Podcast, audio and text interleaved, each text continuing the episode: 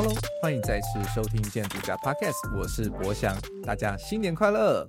相信很多听众们应该都很怀念我的声音吧，因为感觉好像我已经消失了一小段时间。那没有错，因为今年我开始了一个新的工作，所以在我们节目的更新的频率上呢，也会稍微做一些调整。那原本是一周一集，那现在的话就会依照我的工作的状况呢，去适时的推出节目。那在节目的内容上也会做一些调整。那因为前几次呢，有跟一些听众们有一些讨论，跟询问他们大家到底喜欢听什么样的内容。像是《欧游记》的话呢，最后一集即将在很快很快的将来就会再播出了。我猜应该在春节前吧。我的后制师正在加紧的赶工中。那这一集呢，我们是用远端的方式去做录音，我自己觉得很有趣，去总结了我们这几集《欧游记》的内容，然后跟。讨论一些就是我们可能在前几集节目中漏掉的一些建筑作品，然后有时候是我们很喜欢的作品。那未来的话呢，也会着重在一些跟我们的一些建筑新鲜人的访谈，那也会积极的去寻找一些有趣的主题来跟我们听众们就是继续的做互动。那更新频率的话就比较不一定了，那就是呃如果有产出的话呢，大家当然就是离周一早上的七点也要继续的锁定我们。反正 Apple Podcast 或 Spotify 它都会跳出更新的通知吧。那如果大家有兴趣的话，也要继续收听下去哦。而且呢，现在 Spotify 也有可以评分的功能喽。如果是用 Spotify 的听众们，也可以帮我在我的节目上给我五颗星的评价。那当然，Apple Podcast 的评价五颗星跟留言也请大家继续支持下去。好的，那结束了我们刚刚就是前期提要之后，当然要进入到今天的主题。在进入就是今天主题之前呢，也还想要再回顾一下我们二零二一年做的节目。那相信大家听众听得下来之后，应该觉得内容真的是五花八门，什么都有。我自己制作的也非常的开心啦，就是可以跟很多不同的建筑师，跟很多不同的建筑专业的人去聊天，然后去讨论这些不同的建筑的面向。我自己觉得非常的有趣。那回想起来呢，这一年也跟很多不同的单位合作，比如说像是台湾竹会。或者像是一点创意，我们去录制了台北老屋的这个比赛的内容。那另外的话，还有像是国家摄影文化中心，呃，还有其他的一些小小的，当然呢，还有很多很多的内容都非常值得收听。那也希望说，大家如果在等待新节目推出之余，是想要再收听到一些建筑知识的话，也可以去回听之前的节目哦。相信去回听的时候，应该会有不一样的感受。那我们未来还会有什么样的新节目，也请大家继续。期待下去。那在进入今天的节目的时候，我第一个想要聊的主题就是我在十二月底的时候呢，就是上班前的最后一周，有杀去嘉义看了今年的嘉义设计展。我自己觉得非常的有意思哦，因为我算是一个非常喜欢去看台湾设计展的一个人，因为它是每一年都会举办嘛，在一个不同的城市。那只要是有空的话，我基本上都会去，只要不要太远。那像是前年的新竹那一场，我就有去。虽然说，因为真的可能离台北太近了，然后又是假日，所以人非常非常的多，那我也没有办法排进去每个展馆里面。但我在这样子的展览活动之中呢，都会感受到很强烈的设计的能量啦。因为就觉得说，我们可能平常在事务所里面做一些比较中规中矩的案子，那会需要一些这样子的火花去刺激。那今年的嘉义设计展也非常的有意思哦。那因为它的展区其实非常非常多个，它总共有十三个展馆。那它其实就是在嘉义火车站，然后跟它的旁边的一些嘉义的文创园区、市立美术馆，然后还有嘉义制裁所或者市立博物馆，还有甚至到他们嘉义旧监狱都有这样的展区。虽然说在听到这一集节目的当下呢，它的展览已经结束了，它一月二号就结束了，短短的十天的展期，但也不用太紧张，就是说其中有几个展览呢，它也会持续下去哈。比如说像是像是我觉得非常有意思的就是，呃，他们有一些城市展，就是城美馆的部分，像是嘉义市的城隍庙跟九华山地藏庵这两个地方。我都觉得非常非常值得一游。那另外的话，像是市立美术馆它的县域展啊，或者是像制材所里面的两个展览，他们都会继续的持续下去。所以，如果大家在今年呢有一些到嘉义去旅行的计划的话呢，我都非常推荐大家去嘉义的这些展览馆看一看。像是刚刚提到的城美馆这两个部分，就是城隍庙跟九华山地藏岩的部分呢，我自己算是非常非常惊艳的。因为拜拜文化其实在我们台湾的生活习俗里面是一个非常习以为常的事情。那我们对于就是庙宇的一些雕梁画凤啊，其实我们每次去拜拜的时候，其实可能也不会待太久，所以我我们也不会去细细的品味。那借由就设计的巧手，然后去用了一些适当的灯光跟适当的一些指示牌了之后，其实你可以突然间会去细细的品味，就是那些我们生活熟知的这些建筑的空间，然后去发现一些特别的美好。所以就是如果大家有去嘉义市的话，非常值得去看这两个陈美馆。那另外的话呢，就是制材所的两个展览，有一个呢，就是在它的制材所动力室的记忆阿里山嘉义，它展出了阿里山林业发展、林业行经的风土人文，跟制材所办公室的百年名声，然后去讲解历代林业铁路的车辆机械工艺，这两个展览我都觉得非常棒，尤其是由 Architect 制作的记忆阿里山加一这个展览，我真的非常非常的喜欢。那这两个展览呢，它都会持续到今年的年底哦，就十二月三十一号。所以大家如果有机会的话，一定要去。我为什么会非常推荐这个展览呢？就尤其是那个 Architect 他们所制作的记忆阿里山加一这个展，因为它是一个我觉得算是台湾少见的五官都非常满盈的一个展览。就是它对于整个展场空间的设计啊，不只是我们平常看到的就是这种视觉的展品之外，它连气味都有被设计进去，然后它的整个展场的设计呢，就是它用了铁架跟灯柱去创造了两排有点像是树木一样的空间吼，所以就是你当你就一走进去这样比较昏暗的展厅了之后，有那个灯杆哦所散发出来的光线，经由旁边的铁线导引出来的光，就有如就很像是我们漫步在森林里面的感觉。那配上他们对于为了这个展览特别调制的香气，你就真的会有一种好像步入在阿里山森林中的 feel。所以我真的，一进去那个展览之后，我真的是非常非常的喜欢。那他们也非常细心的去某些的展品旁边，他们就设立了一些就是呃可以触控的按钮。那按下去了之后呢，它就会播放他们所收录下来的，不管是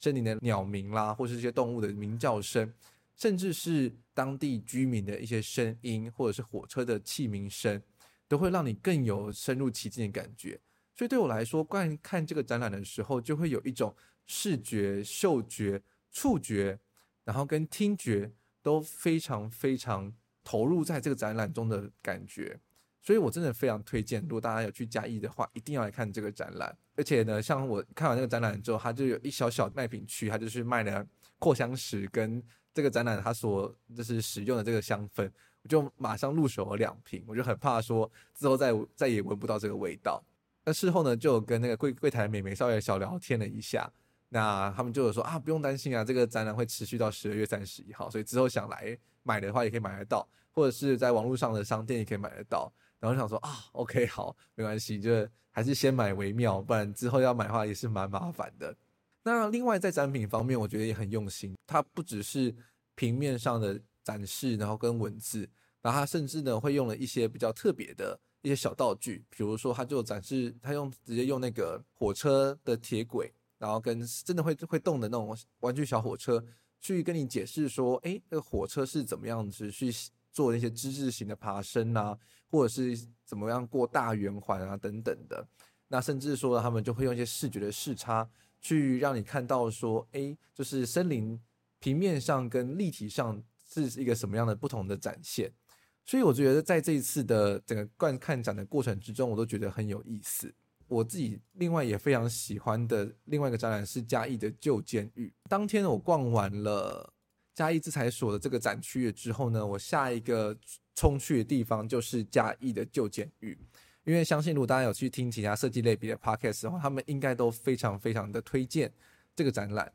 那我自己以后去排完了之后，我觉得有一点点嗯不满足的感觉。为什么呢？就是虽然说它它是用一个非常酷的设计概念去让它的整个故事性非常的足够，就是他把它这个旧监狱呢，把它变得像是一个青年旅社一样。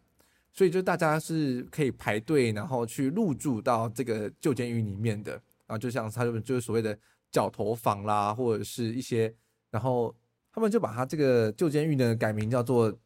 旧监青年旅店，那它就是一个短短十天的开张，然后让你可以进到这个日治时期旧监狱里面去一探究竟。那我觉得它的整个视觉的印象上是非常有趣的，它是用了很多大胆的颜色去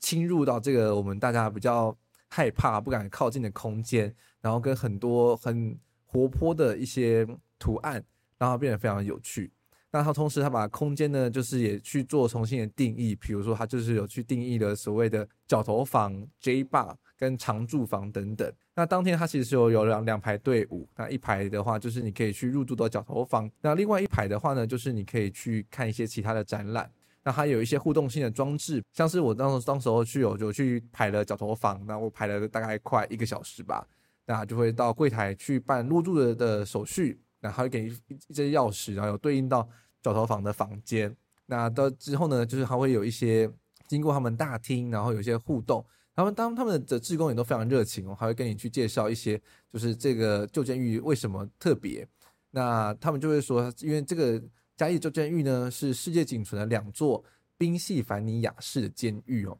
那这个是然后在台湾唯一保存最完整的日治时期旧监狱建筑。之前这块地曾经要被拆掉，那。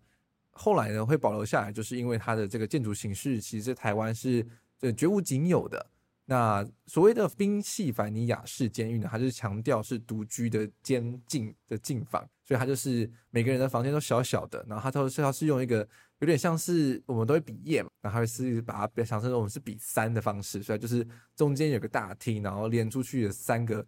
呃，就是监狱的空间这样子，而且呢，就是他这次开放了娱乐厅，跟他们就是妇女监狱的部分，他们就是变成是其他的市集活动的空间。那整体而言，我觉得就是这个的设计的手法是非常非常有趣的。那整个的虽然说排比较久，但是进去到里面之后，你也开始会比较敞开心胸去用一个不一样的角度去认识这个空间。那你不觉得说它是一个非常可怕的地方？那它这个旧监青年旅社呢，是由台湾。天野学校的工头蔡冰月跟同心圆设计，他们两个共同去做策展的，我觉得非常的有趣。这个概念上，如果大家有兴趣的话，也非常值得去 Google 一下，因为我觉得就是看一些就是他们活动的照片的话，应该也会蛮有就是深入其境的感觉的。那我觉得这是比较可惜的地方，就是他们角头房的设计啦，因为就是其他的空间或者是它整个设计概念都非常的活泼有趣。那我当时候排队的时候，其实也很期待说，哎，因为他说可以入住到那个角头房里面，所以到底是要怎么样的入住法？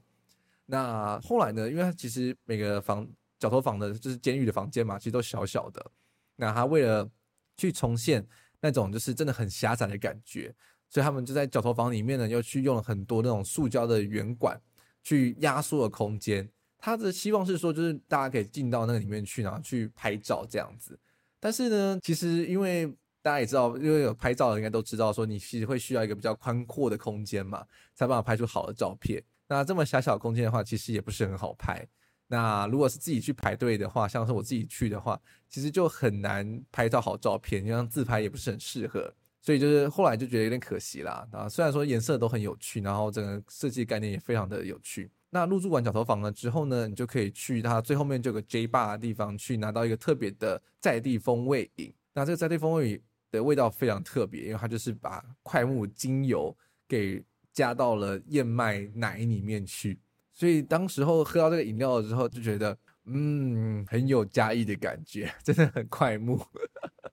那除此之外呢，其实我觉得这次经过这次设计展，我觉得非常耳目一新的地方就是它是以家为概念。那我逛完之后，也觉得非常非常的认同啊，就是因为我们其实大家可能平常比较少去嘉义旅行，因为都觉得哎，嘉义去也不知道去玩什么，好像说去嘉义的话，就是只有去办法去阿里山。那逛完这展览之后，其实对嘉义会有更多的认识，然后也觉得哎，其实嘉义有非常多在地特色跟嘉义的在地人文是非常值得一探究竟的。我觉得很可惜啦，就是我也希望说，就是嘉义设计展，它其实可以展很久一点，尤其是他们城市馆的部分，其实可以把它变成是半长期的展览。那大家如果到嘉义去的时候，其实第一站就很值得去这样的地方看看，然后就是对嘉义会有更深入的了解。在参观之余呢，我有跟我一个就是做出版的朋友见面来聊天，然后他就跟我说了一个小秘密，就是其实嘉义最有名的除了砂锅鱼头之外，还有咖喱饭，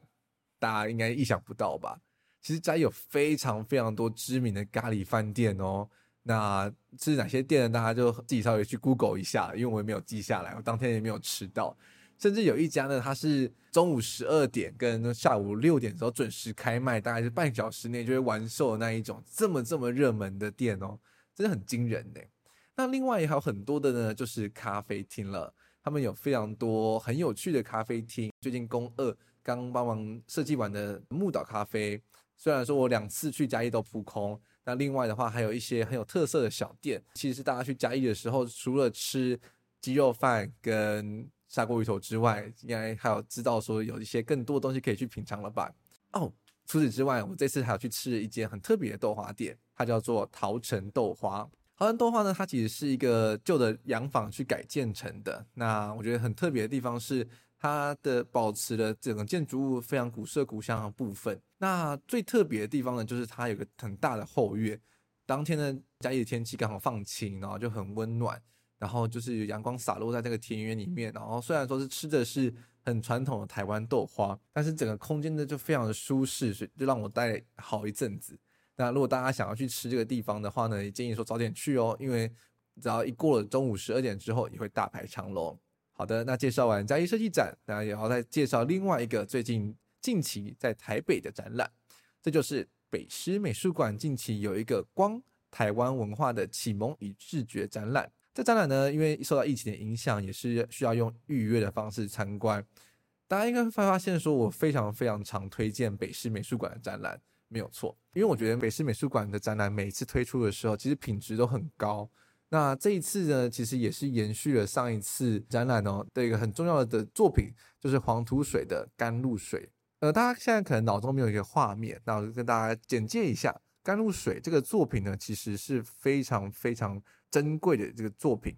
那怎么跟大家介绍《甘露水》这个作品呢？这些作品在日后呢，被誉为台湾的维纳斯这样子的这么重要的一个名号哦。它是一个台湾的首作裸体的雕刻，它刻画的是一名面容充满自信的女子，头微微扬起，姿态挺直，双手轻轻的放在身后的蚌壳上，绽放了像光一样向上的精神。那而且她的神情是舒缓而坚强。基于艺术家对于此时正大步向前的台湾社会的期盼跟想象，那同时呢，也开创了台湾艺术史上的一个新的篇章。那这个展品呢，它当时呢有受邀在东京的和平纪念博物馆的台湾馆去做展出。那当时候的日本皇室也对作品有非常高度的兴趣。甘露水这个作品呢，它曾经它在一九三零年代的时候就有入藏了台湾教育会馆，然后并以该馆的商品的身份，然后在原台湾总督府的旧厅舍，就是今天的中山堂的黄土水遗作展中有展出。那直到了一九五八年，台湾省临时审议会拨迁台中，那甘露水呢也随之被搬移了，但是它却被放在台中火车站之中，然后无人询问。那所以就导致呢，现在整个雕塑呢，它其实是有一些难以清除的暗色的痕迹，可能放在火车站嘛，所以就是能流比较混杂一些，所以就导致一些。呃，墨水啦，或者一些其他东西，就是有泼洒到他身上。